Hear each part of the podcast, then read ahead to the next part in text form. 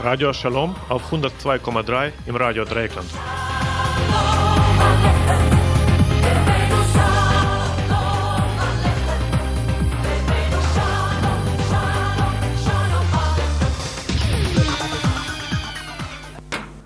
Shalom, liebe Zuhörer. In unserem heutigen Programm Radio Shalom Professor Dr. Wolfram Wette, Freiburger Historiker, mit dem Vortrag Retter in Uniform. Diesen Vortrag haben wir mit der freundlichen Genehmigung von Professor Wetter an der Freiburger Uni aufgenommen. Aber zuerst ein bisschen Musik. Bleib gesund, mir Krocke, bleib mir gesund. Swart die Fuhr gespannt, scheut war mein Haus treibt der wilde Säune, wie man treibt der Hund. Mittagssäure sich von dir Reus. Bleib gesund, mir Krocke, ich seh sich Herbscheid. Das letzte Mal mit als was ist mir lieb.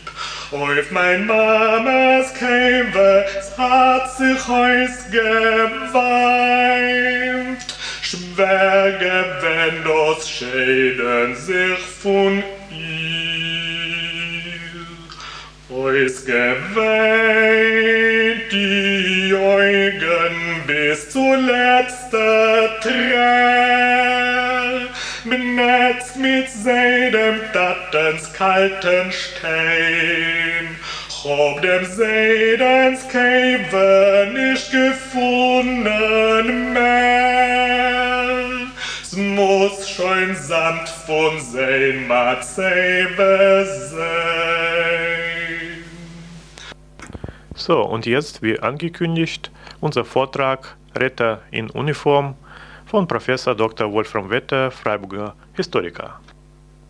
Ich möchte sprechen über unser Forschungsprojekt insgesamt.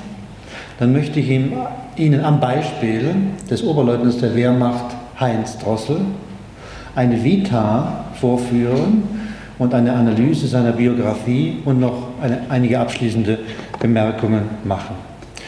Unsere Forschungen stehen im Zusammenhang mit einem größeren Projekt, das man bezeichnen könnte kritische Minderheiten im deutschen Militär zwischen 1871 und heute. Das Projekt über die Zeit 1871 bis 1933 ist abgeschlossen und in einem Buch mit dem Titel Pazifistische Offiziere bereits publiziert worden.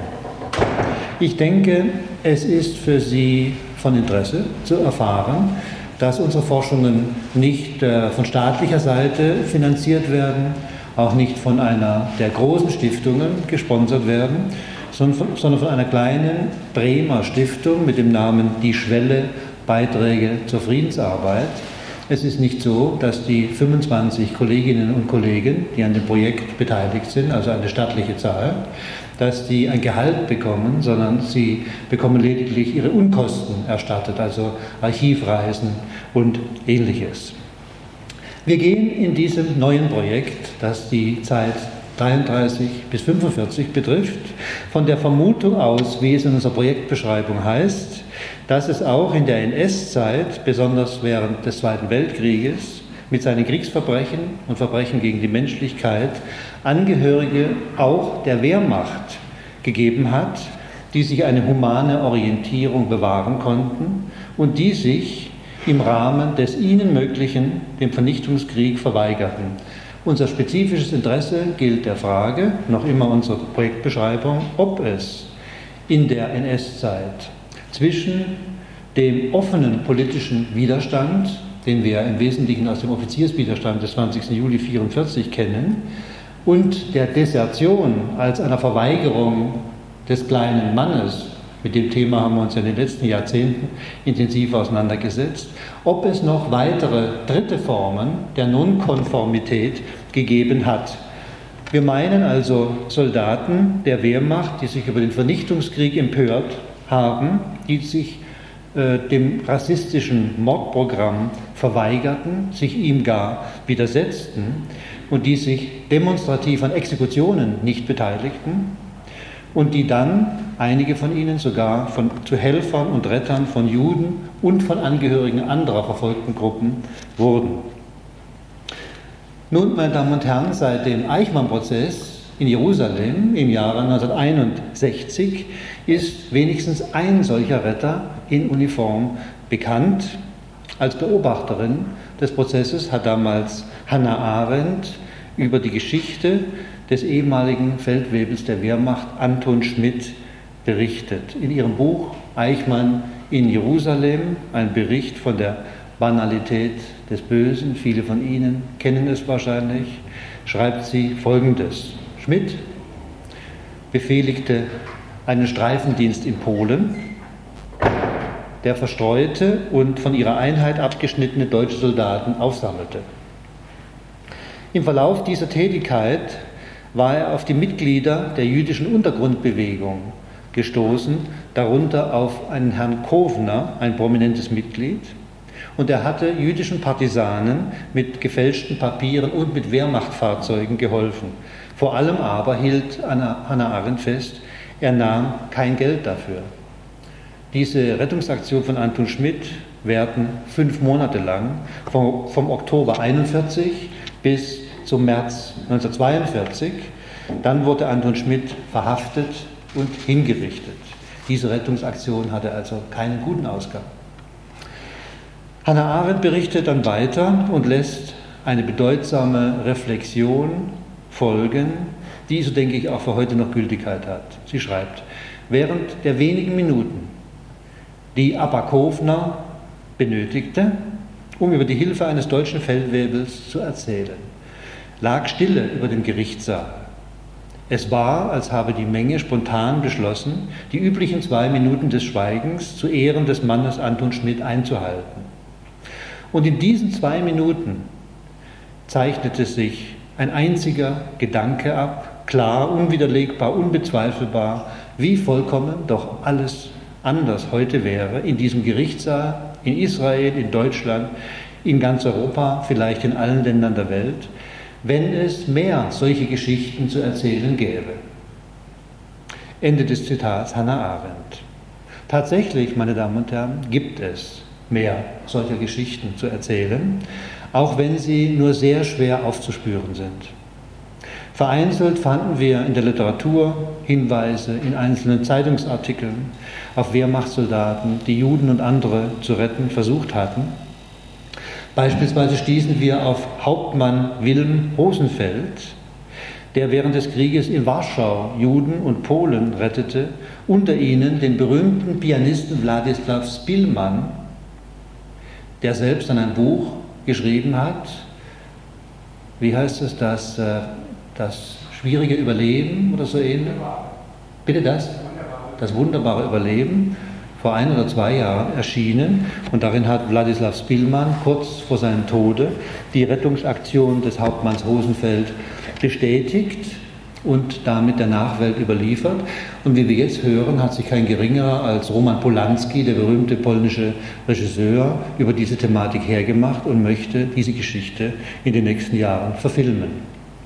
Dann stießen wir beispielsweise ein, auf einen Oberstabsarzt namens Dr. Christian Schöne, der 1943 ein, ein, einen eigenen Informationsdienst zusammengebastelt hat, den er für Angehörige von Stalingrad-Kämpfern verfasste. Er forderte in, diesen, in diesem Informationsdienst die Beendigung der Judenvernichtung. Das blieb natürlich nicht verborgen. Er kam vor ein Gericht und er wurde von der Wehrmachtskommandantur Berlin wegen Wehrkraftzersetzung verurteilt.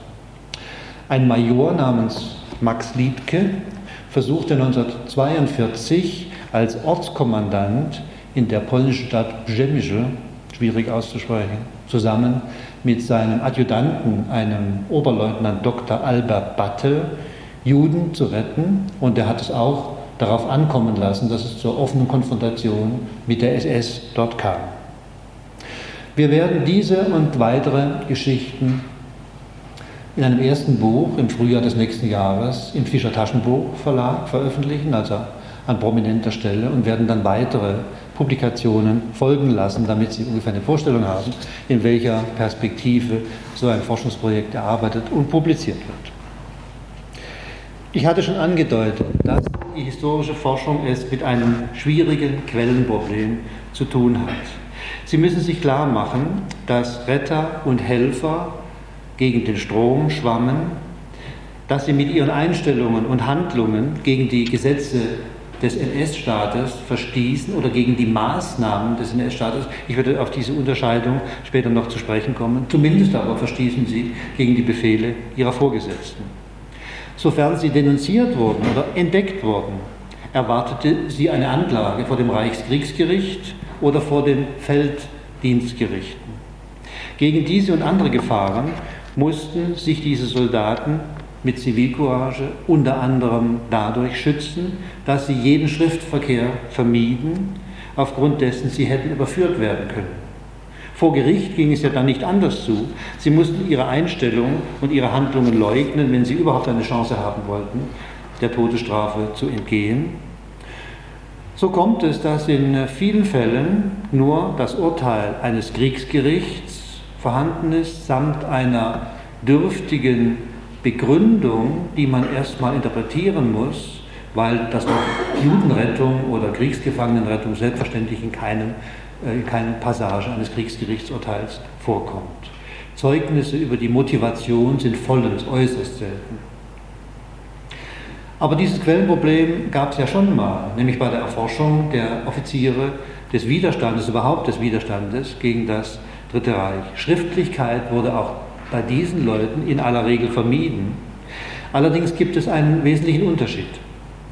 Die Angehörigen ermordeter Offiziere des Widerstandes, die häufig dem preußischen Adel entstammten, produzierten nach dem Kriege selbst eine Fülle von Sekundärquellen, indem sie das mündlich überlieferte Wissen schriftlich niederlegten und der Öffentlichkeit offensiv zur Verfügung stellten, dass dabei die politische Interessenlage und auch das Selbstwertgefühl der Adelsschicht eine gewisse Rolle gespielt hat, wird man vermuten dürfen. Vergleichbare Quellen, also Oral History Quellen von Nachkommen von Helfern und Rettern stehen uns in der Regel nicht zur Verfügung. Also man möchte eigentlich schon kapitulieren, wenn man diese Schwierigkeiten der Quellenlage sieht. Insofern haben wir dann am Anfang äh, nur Fragen stellen können. Wir haben uns die Frage vorgelegt, können wir überhaupt etwas ermitteln in dieser Hinsicht, wo die Einstellung dieser Leute doch bei Lebensgefahr verheimlicht werden mussten. War unsere Forschungsfrage überhaupt quellenmäßig anzugehen?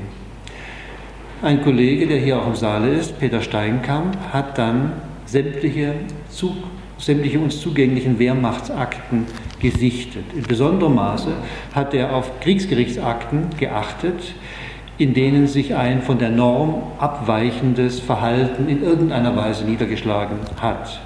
Allerdings ja nur dann, ich betonte es bereits einmal, wenn es bekannt geworden war. Aktionen des Helfens und Rettens, die Erfolg hatten, aber unerkannt geblieben waren, kann man quellenmäßig nicht fassen, zumindest nicht in den Akten der Wehrmacht fassen. Das vorläufige Ergebnis dieser aufwendigen, sich über mehrere Jahre hinziehenden Quellenrecherche war, dass es wohl ein Dutzend, vielleicht zwei Dutzend oder vielleicht sogar bis zu 100 Angehörige der Wehrmacht gegeben haben mag, die kriegsgefangenen Juden und anderen politisch oder rassisch Verfolgten geholfen haben oder sie zu retten versucht haben. Nun muss ich Ihnen die Dimensionen dieser Zahl vor Augen halten, indem ich den Vergleich mit der Wehrmacht insgesamt anstelle. Wie Sie wissen, haben so um die 19 Millionen Menschen der Wehrmacht angehört in der Zeit ihrer Existenz zwischen 1935 und 1945.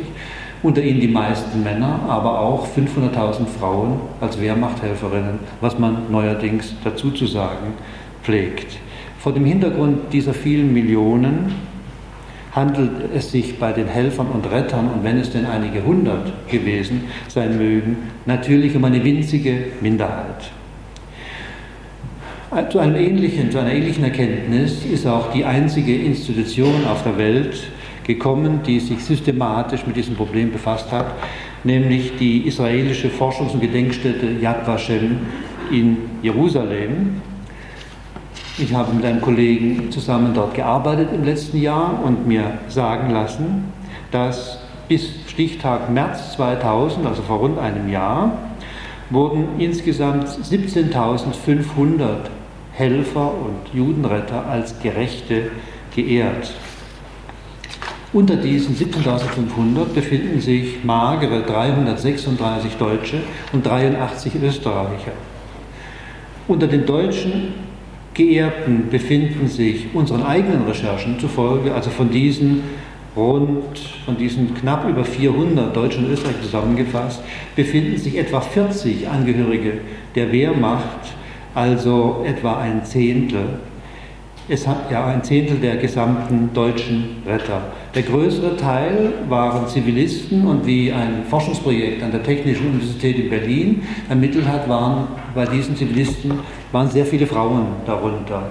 Das mag aber auch mit der spezifischen Situation etwa in der Reichshauptstadt Berlin zu tun gehabt haben. Die Männer waren an der Front oder in anderen Diensten und die Frauen waren zu Hause geblieben, hatten die Haushalte übernommen und hatten daher auch den Zugang zum Rettungsproblem. Nun, ich muss auch ein Missverständnis, ein Missverständnis vorbeugen, dass wir, indem wir Retter in Uniform thematisieren, eine indirekte oder direkte Reinwaschung der Wehrmacht beabsichtigen. Das ist nicht der Fall. Die Wehrmacht ist nicht Untersuchungsgegenstand, wohl aber natürlich der Handlungshintergrund von Rettern in Uniform. Auch eine heutige Presseankündigung meines Vortrags in der Waldkircher Ausgabe der Badischen Zeitung hat diesen fatalen Zungenschlag. Dort steht, äh, dass ich referiere über Retter in Uniform, die Rolle der Wehrmacht im Zweiten Weltkrieg.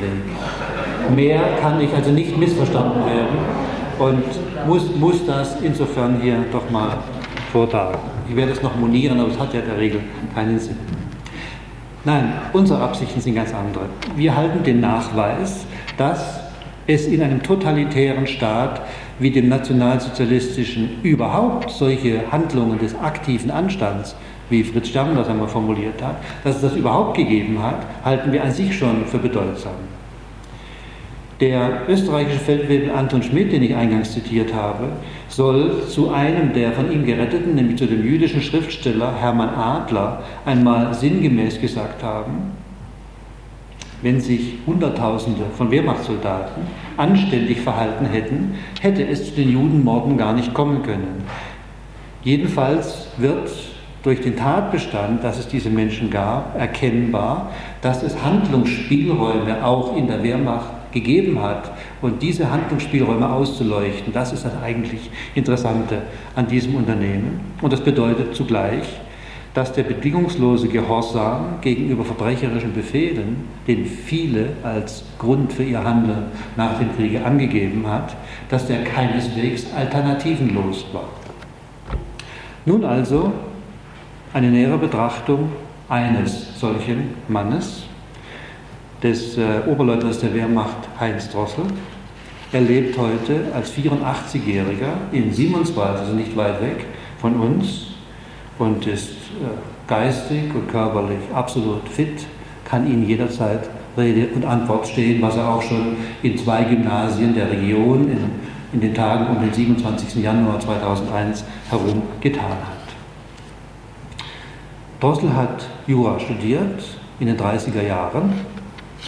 Kaum dass er sein juristisches Studium an der Universität Berlin abgeschlossen hatte, wurde der 1916 geborene als Mannschaftsdienstgrad zur Wehrmacht eingezogen.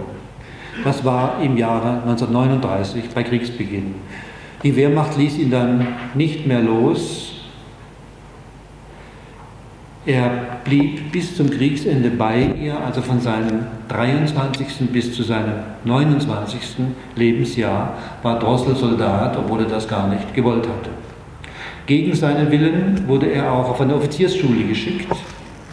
Zuletzt diente er dem Staat Hitlers im Range eines Oberleutnants.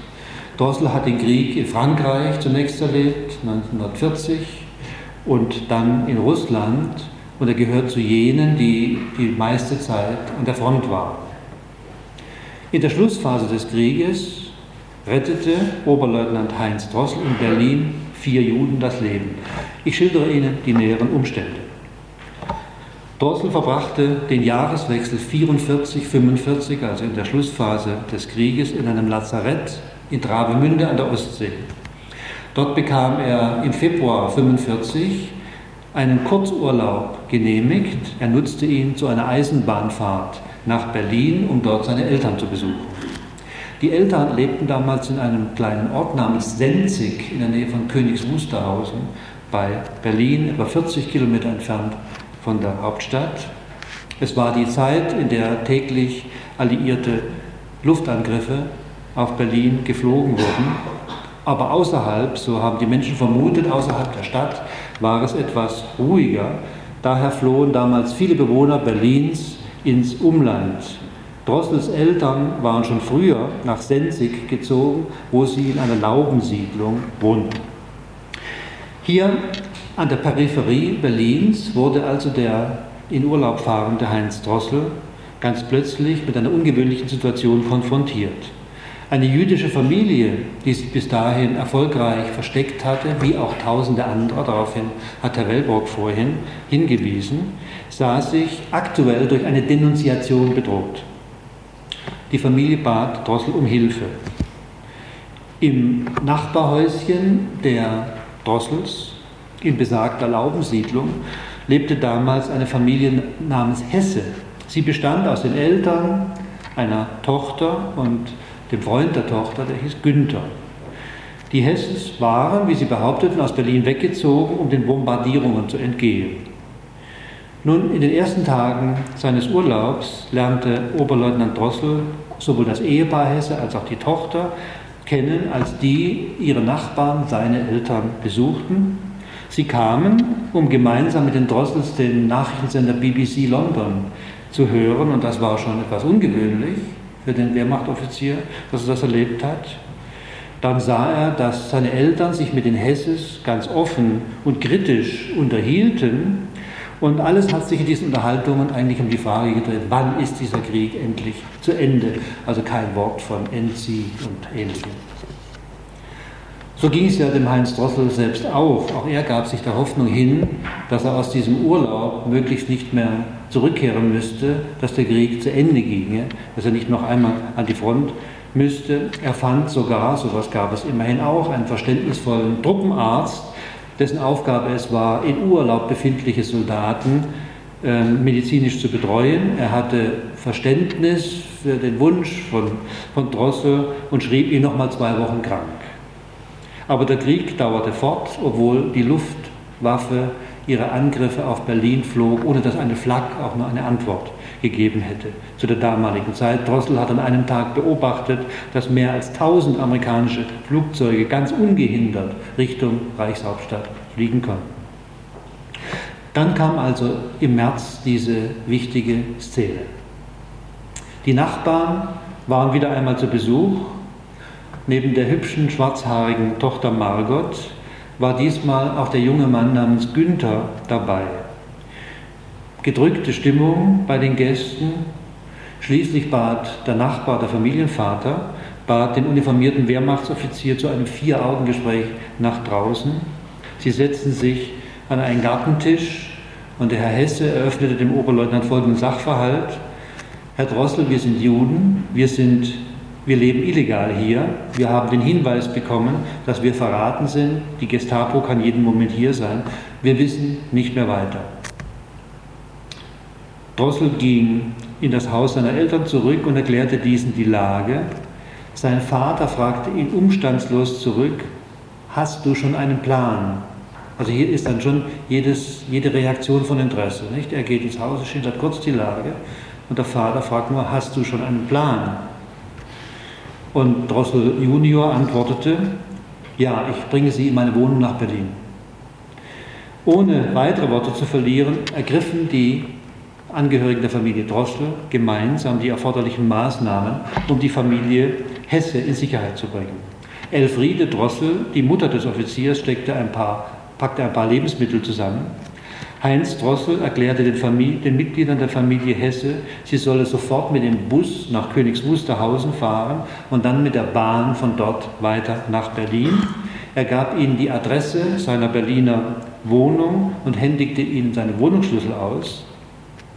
Weiterhin, und das ist besonders bemerkenswert, übergab er ihnen seine Dienstpistole und Munition, wies sie in den Gebrauch der Waffe ein und forderte sie ausdrücklich auf, im Falle des Eintreffens der Gestapo-Leute keine Hemmung zu haben, von der Schusswaffe auch Gebrauch zu machen. Das ist für die Bewertung, die spätere Bewertung des Falls natürlich von großer Bedeutung. Dann gab es dann noch eine große Kiste, in der die Familie Hesse ihre persönlichen Papiere hatten. Auch sie musste bei der Flucht zurückbleiben. Auf Bitten von Hesse transportierte Heinz Drossel diese Kiste nachts auf das Grundstück seiner Eltern, wo sie sein Vater Paul später vergraben hat. Frühmorgens zog die, zog die jüdische Familie dann los. Eine Stunde später tauchte in der Tat Gestapo auf. Sie durchsuchte das leere Häuschen und zog dann unverrichteter Dinge wieder ab. Die Familie Hass, wie die Hesses, wie die sogenannten Hesses eigentlich wirklich hießen, lebten dann ein paar Tage in Heinz Drossels Berliner Wohnung. Dann fanden sie ein anderes Versteck. Der junge Mann namens Günther blieb bis Kriegsende in der Wohnung. Dann gab es da noch ein großes Problem. Neben der erfolgreichen Fluchthilfe der Menschen selbst waren Spuren zu verwischen, wichtige Spuren, die auf die wahre Identität der Familie Hass hätten hinweisen können und auf ihre Verbindungen zu anderen jüdischen Menschen. Die Familie hatte nämlich mehrfach ein öffentliches Telefon im Dorf benutzt und dort war es vorgeschrieben, dass man die Nummern in eine Kladde eintragen musste. Und diese Kladde wurde von einer überzeugten Nationalsozialistin verwaltet. Nun bestand also die Gefahr, dass die Gestapo nach entdeckter Flucht der Familie Hesse äh, auf diese Kladde stoßen würde und die Telefonnummern überprüfen würde. Dadurch wären die Verbindungen zu anderen illegal in und um Berlin lebenden Juden bzw. deren Treffpunkte offengelegt worden. Also versprach Heinz Drossel den Flüchtlingen auch dieses Problem irgendwie zu lösen. Er ging am nächsten Tag in seiner Uniform ins Dorf, sagte, er wolle telefonieren und entwendete bei dieser Gelegenheit die Kladde mit den Telefonnummern. Zu Hause verbrannte er das Beweisstück und vergrub die Asche im Wald, dass alle Spuren verwischt waren. So wurden also die Verbindungen der in Berlin illegal lebenden Juden der Gestapo auf diesem Wege jedenfalls nicht bekannt. Am nächsten Tag fuhr Drossel nach Berlin und suchte seine jüdischen Flüchtlinge auf. Er konnte sie mit der Nachricht beruhigen, dass die potenziell gefährlichen Telefonnummern vernichtet waren. Seine Berliner Wohnungsnachbarn, einen Kommunisten, sagte er, der junge Mann da, der Günther, ist ein Deserteur. Der Kommunist versprach, auf den Deserteur aufzupassen. Interessanterweise hat Drossel dem Kommunisten nicht verraten, dass Günther ein Jude war. Wie heute bekannt ist, konnten während des Krieges in Berlin 5.000 bis 10.000 Juden untertauchen und sich zumindest zeitweise der Verfolgung entziehen. Allerdings überlebten am Ende doch nur 1.443 von ihnen, wie die deutsche Historikerin Inge Deutschkron ermittelt hat. Freitag, liebe Kinderlech, der Frühling schon beginnt, der Frühling schon beginnt. Oi, wie bin ihr Kinderlech, me kanne euch hat sind. Oi, wie bin ihr Kinderlech, me kanne euch hat sind. Huljat, huljat, Kinderlech, kals man ihr seid noch jing, weil von Frühling bis zum Winter er der Katzen springt. Spieltag, liebe Kinderlach, versäumt kein Augenblick, versäumt kein Augenblick. nehmt mich mit rein ins Spiel, vergingt mir euch das Glück. Nehmt mich mit rein ins Spiel, vergingt mir euch das Glück. Huljat, huljat, kinderlich, Kolsmann, ihr seid noch jing, weil von Frühling bis zum Winter ihr seid Katzenspring. Guckt nicht auf mein greuen Kopf, sie stirbt euch das in Spiel, sie stirbt euch das in Spiel. Meine Schomme ist noch jing, wie zurück mit Juren viel. Meine Schomme ist noch jing, wie zurück mit Juren viel. Huljat, huljat, kinderlich, Kolsmann, ihr seid noch jing, weil von Frühling bis zum Winter ist er Katzenspring.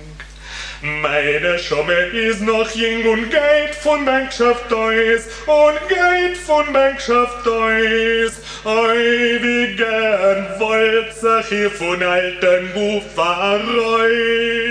Oi, wie gern wollt sich hier von alten Gufareus. Huljat, huljat, kinderlich, Kolsmann, ihr seid noch jing, weil von Frühling bis zum Winter ist ein Katzenspring. Wir erinnern, ihr hört einen Vortrag von Professor Dr. Wolfram Wette, Freiburger Historiker, die Retter in Uniform. Inge Deutschkron, um das einzuflechten, wird am 11. März in der Berliner Schaubühne öffentlich diskutieren über das Problem der Judenretter, und zwar mit Johannes Rau, mit keinem geringeren, woraus Sie ablesen können, dass äh, hier irgendwie ein Thema am Kommen sein könnte. Nun, die Krankschreibung von Heinz Drossel war abgelaufen. Sein Verbleiben im Raum Berlin wurde gefährlich, denn er verfügte jetzt über keine regulären Papiere mehr, die seine Anwesenheit, seine Abwesenheit von der Truppe begründen konnten. Er musste gewärtig sein, als Deserteur aufgegriffen zu werden, vor ein Standgericht gestellt zu werden und am nächsten Laternenpfahl aufgehängt zu werden, wie es ja nicht wenigen kriegsmüden Wehrmachtssoldaten in der von einem fanatischen Durchhalteterror geprägten Schlussphase des Krieges ergangen ist. In dieser Lage entschloss sich Drossel gleichsam die Flucht nach vorn anzutreten. Er begab sich ohne gültige Marschpapiere zu seinem in Böhmen liegenden Ersatztruppenteil, also zurück an die Front. Er dachte sich, und damit hat er auch Erfolg, wer an die Front fährt, der wird wohl kaum der Desertion verdächtigt werden. Drossel hat dann auch die letzte Phase des Krieges erlebt auf abenteuerliche Weise, die einen eigenen Vortrag abgeben würde.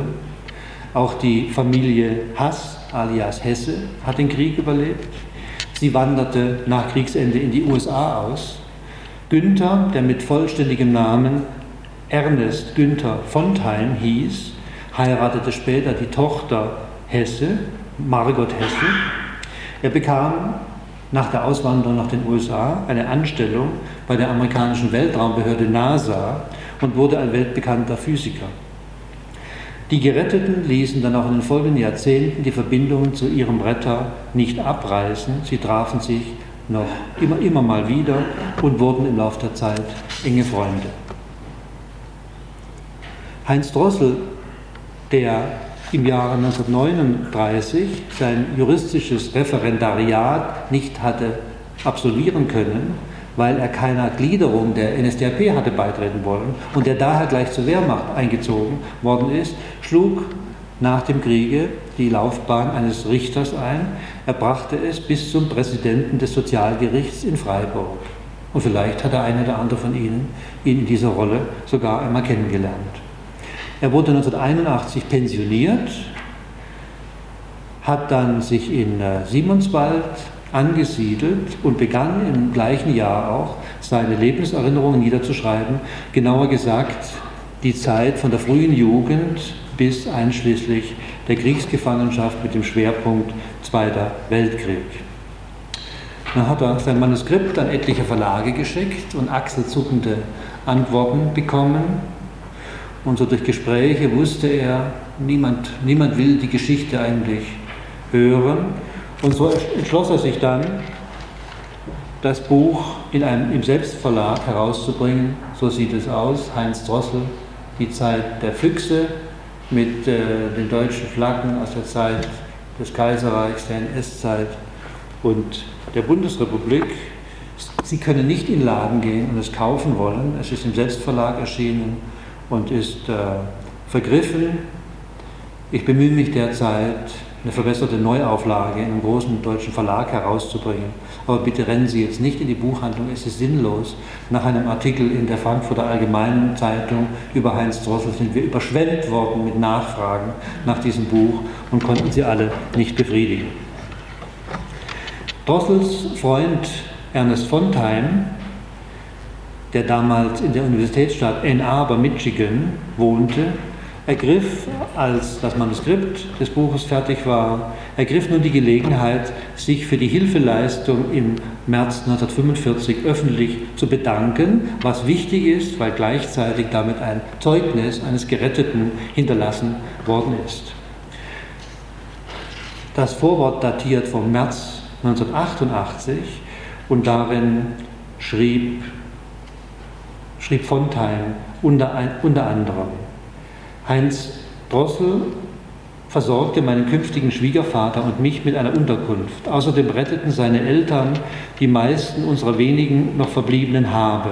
In seiner Beschreibung dieser Episode, in seiner Autobiografie erwähnt Heinz Drossel nicht mit einem Wort, welches Risiko er und seine Eltern mit unserer Rettung eingingen. Ich kann heute ohne jede Einschränkung sagen, sagt der gerettete Ernest Fontheim, dass die selbstlose Hilfsbereitschaft der Familie Drossel für mich der freudigste Anblick in, der ansonsten, in den ansonsten schwarzen Jahren des Untergrundlebens war. Ende des Zitats von Fontheim. Er war es auch, der dann in der nationalen Gedenkstätte Israels Yad Vashem die Anregung gab, seinen Retter zu ehren, allerdings erst Jahrzehnte nach 45 was äh, zu Nachfragen Anlass gibt. Ich habe das auch noch nicht lösen können, warum er das erst so spät getan hatte. Erst im Jahre 2000, 55 Jahre nach der Rettungsaktion, zeichnete der Staat Israel Heinz Drossel mit dem Ehrentitel Gerechter unter den Völkern aus. Er erhielt diese höchste Auszeichnung zugleich für seine verstorbenen Eltern Elfriede und Paul Drossel, dessen Rolle wir ja kennengelernt haben, auch Frieda Kunze, die Besitzerin der, die Besitzerin der Gartenlaube, in der die Familie Hesse von 1943 bis zum März 1945 wohnte, wurde ebenfalls posthum ausgezeichnet. Die Vertreterin der israelischen Botschaft, Frau Gisela Kuck, die ich jetzt auch kennenlernen konnte in letzter Zeit, sagte anlässlich der Ehrung den folgenden Satz. Diese Menschen lebten uns die Alternative zur Unmenschlichkeit vor. Ihr Handeln rechtfertigt unseren Glauben an die Menschheit. Nun, wie hat die deutsche Presse auf diese Ehrung reagiert? Ist ja auch mal eine interessante Frage. Sie hat von der Ehrung Drossel wie von vielen anderen vorher eher beiläufig Kenntnis genommen. Also da gibt es ein größeres Bild, das ich mir auch von der Botschaft des Staates Israels habe bestätigen lassen. Eher dürftige Kenntnisnahme betraf auch etwa den Gruppmanager Berthold Beitz und seine Ehefrau Else, die zum Beginn des Jahres 2000 vom Zentralrat der Juden in Deutschland mit dem Leo Baeck-Preis ausgezeichnet wurden, weil sie während des Zweiten Weltkrieges eine große Zahl von Juden vor der Deportation ins galizische Vernichtungslager Belzec gerettet hat. Sie kennen ja hoffentlich diese Rettungsgeschichte des Ehepaars Beitz. Die überregionalen Printmedien brachten im Falle Beitz jeweils eine kurze Notiz, aber eine Veröffentlichung der Verleihungsreden oder gar eigens recherchierte Berichte über die Rettungstaten des Ehepaars Beitz fanden nicht statt. Was ist da los mit dieser Berichterstattung? Ähnlich ging es jedenfalls auch Heinz Drossel, beziehungsweise im Falle der Ehrung, der offiziellen Ehrung des Heinz Drossel. Die deutsche Öffentlichkeit konnte von dieser Ehrung zunächst kaum Notiz nehmen, denn äh, als einziges überregionales Printmedium hat die Süddeutsche Zeitung einen wenigstens einspaltigen Artikel gebracht, die anderen gar nicht. Und die Zeitung, die auch im Einzugsgebiet von Simonswald erscheint, deren Namen Sie möglicherweise kennen, hat das Ganze in die Lokalredaktion abgeschoben, brachte dort aber einen erstaunlich kundigen Beitrag über die Rettungstat und die Lebensgeschichte des Geehrten.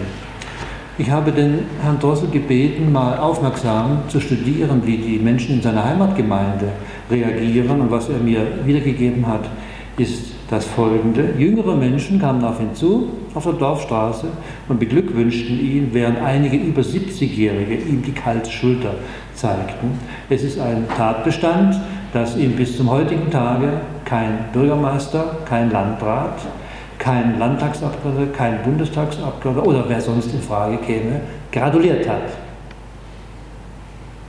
Ich denke, da muss sich noch einiges ändern. Anlässlich der Ehrung in Berlin machte Heinz Drossel eine Aussage, die unsere besondere Beachtung verdient. Er erinnerte sich an seine Reaktion, als er damals im März 1945 von dem ihm ja nahezu unbekannten Nachbarn Hesse gefragt wurde, ob er ihm und seiner Familie helfen könne. Drossel hat darauf jetzt geantwortet mit dem Abstand von 50 Jahren, ich habe keinen Moment gezögert. Es scheint also so gewesen zu sein, dass er spontan gehandelt hat, nach irgendeiner in ihm schlummernden Orientierung, die in der aktuellen Herausforderung aktiviert werden konnte. Drossel hat es damals wie später von sich gewiesen, dass von seiner Aktion Aufhebens gemacht wird. Und so erklärt es sich auch, dass die Geschichte in, den, in der Autobiografie fast gar nicht vorkommt. Ich habe da mal ein bisschen in der sozialwissenschaftlichen Literatur rumgelesen und die Feststellung gemacht, dass eben dieses Verhalten auch für andere Retter und Helfer durchaus charakteristisch ist. Es gibt einen israelischen Journalisten mit dem Namen Eric Silver, der ein Buch geschrieben hat über Männer und Frauen, die Juden vor den Nazis retteten. Er berichtet, dass diese Menschen in aller Regel ihr Handeln als einen selbstverständlichen Akt der Menschlichkeit beschrieben habe, über den man nicht groß reden solle. Nun sind sich die gleichen Sozialwissenschaftler, die das äh, wir, empirisch ermittelt haben, natürlich auch klar darüber, dass man Spontaneität nicht so definieren darf, dass es eine sekundenschnelle Handlung ist, die keine Vorgeschichte hat, sondern man muss sich das spontane Handeln ja so vorstellen, dass in Persönlichkeit und Lebensstil des Retters in einem langen Vorlauf das bereits angelegt sein muss, was in einer bestimmten Situation dann zum Tragen gebracht werden kann. In der Regel muss es durch Erziehung vermittelt sein und damit ist die Bedeutung alles pädagogischen Tuns wieder einmal unterstrichen. Auch Heinz Drossel ist sich dieser Zusammenhänge sehr wohl bewusst. Anlässlich der Entgegennahme seiner Ehrung durch Yad Vashem hat er im Hinblick auf die Motive seiner Rettungstat Folgendes ausgesagt. Ich möchte meiner Eltern gedenken, durch ihre Erziehung war es eine Selbstverständlichkeit für mich, meinen Freunden zu helfen. Bei anderer Gelegenheit erinnerte er sich an die folgende Begebenheit. Als er als Jugendlicher die Erstkommunion feierte, sagte sein Vater in seiner kleinen Familienrede äh, zu ihm, mein Junge, bleib immer ein anständiger Mensch, auch wenn du mal in Schwierigkeiten kommst. Andern Tags hat er sich den Rat seines Vaters aufgeschrieben, erinnert sich Drossel, und er hat dann versucht, sich ein Leben lang an diesen Rat zu halten. Diese Aussagen geben nun Anlass, etwas mehr in die Biografie dieses Mannes einzusteigen, was ich im Folgenden tun möchte. Lässt sich nachvollziehen, wie sich bei ihm als Kind, als Jugendlichem, als Student ein bestimmtes Wertesystem herausgebildet und verfestigt hat.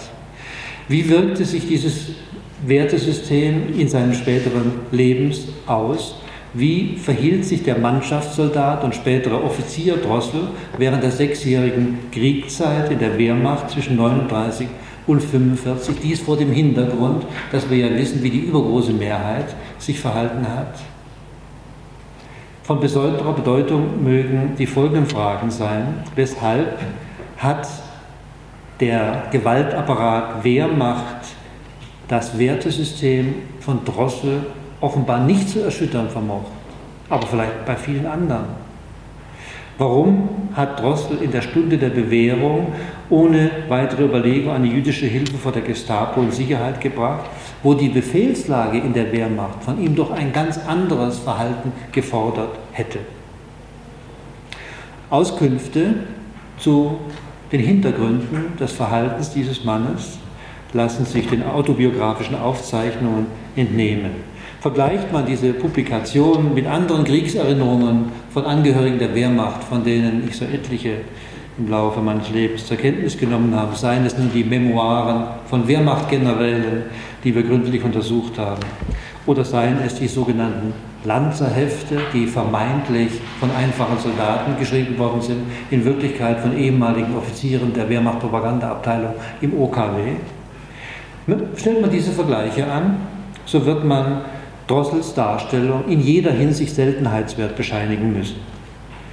Erstens sind die Schilderungen dieses Autors genau und wirklichkeitsnah. Das hat damit zu tun, dass er so kleine, kleine Kalenderchen hatte, in der er mit Stenoschrift sich dies und das reingeschrieben hat, zumal Orte, Orte, Daten und Personennamen, um sich an sie später erinnern zu können.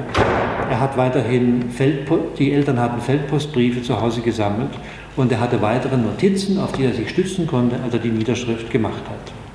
Hier berichtet also ein Mann aus seinem Erleben in den 30er und 40er Jahren, dem es nie den Sinn kam, das zu behaupten, was so viele andere behauptet haben. Er sei nicht dabei gewesen und habe nichts gewusst. Er hat schon damals nicht weggeschaut, sondern sehr aufmerksam beobachtet und er hat über seine Erfahrungen in diesem Buch ebenso offen berichtet.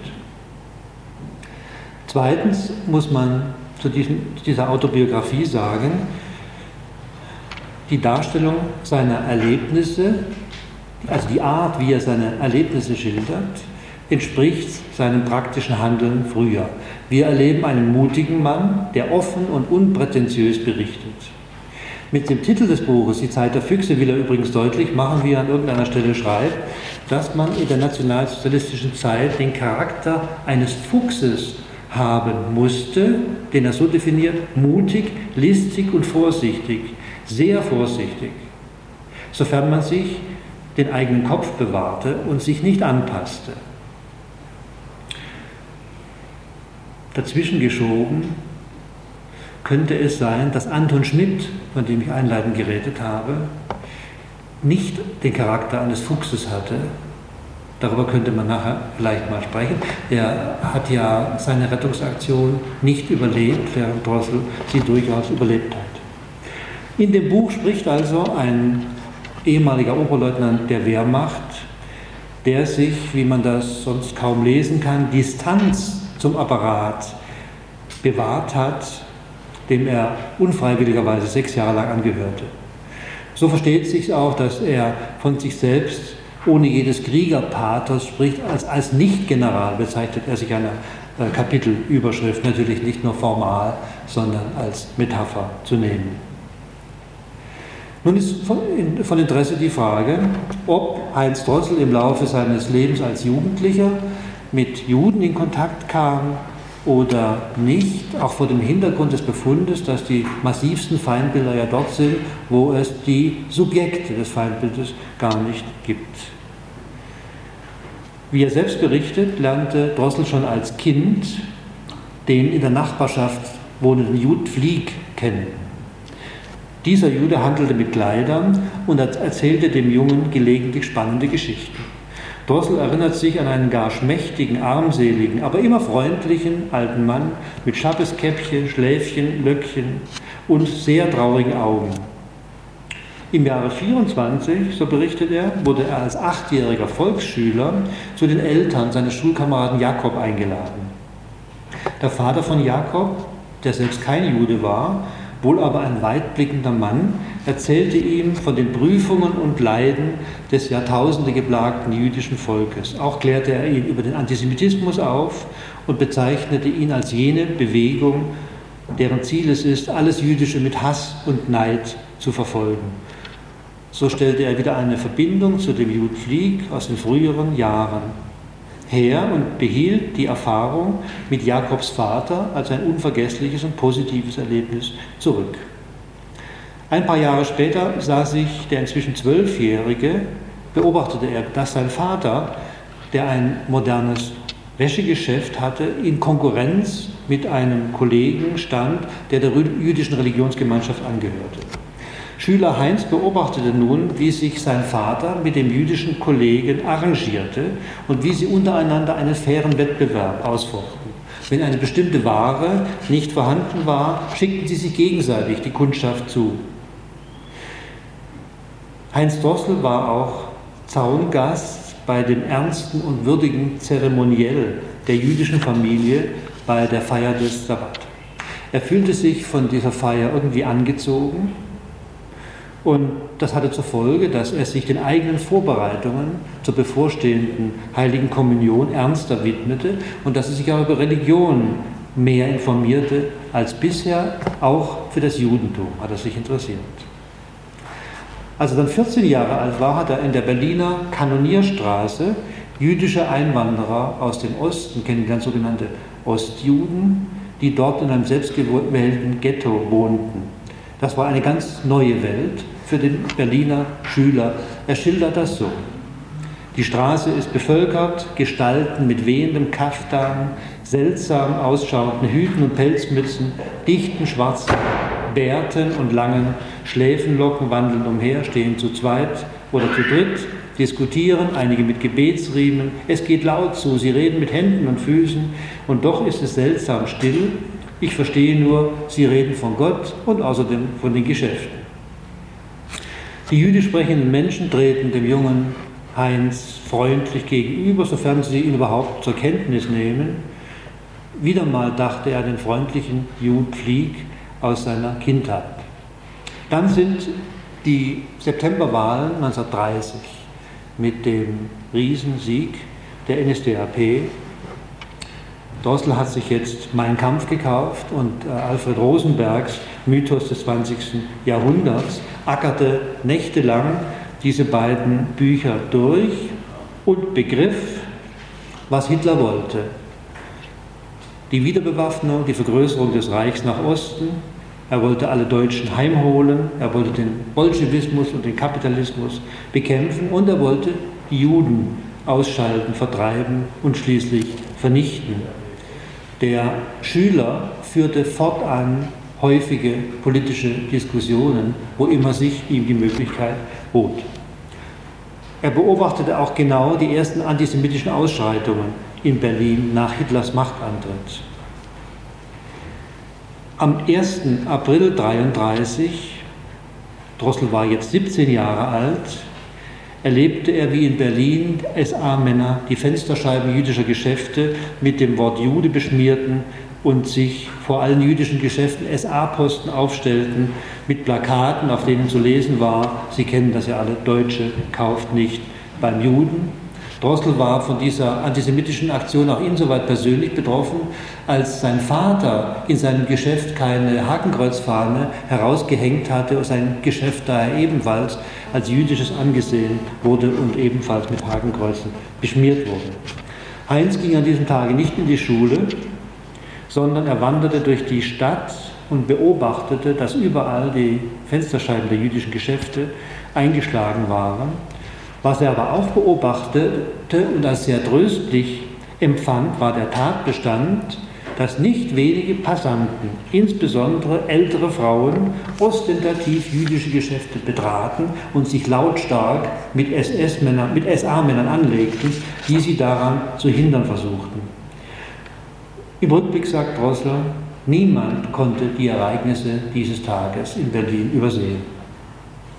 Dann begann wieder das Schuljahr 1934. Ein neuer Schüler kam in die Klasse, ein bescheidener junger Mann mit offensichtlich hoher Intelligenz.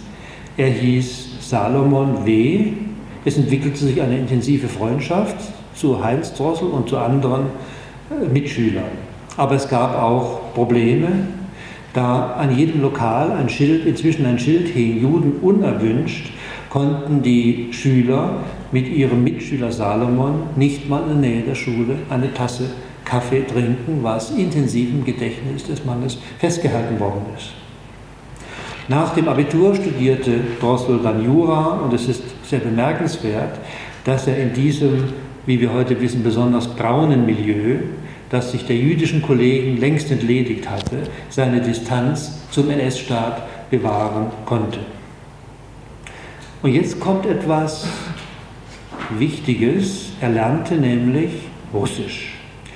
Und während eines Italienaufenthaltes im Jahre 38 lernte er auch die Sprache dieses Landes, nachdem er ja in der ganz normalen Schule bereits Englisch und Französisch gelernt hatte. Und einher mit dem Sprachenlernen ging eine Aufgeschlossenheit gegenüber anderen Kulturen und der Respekt vor anderen Kulturen.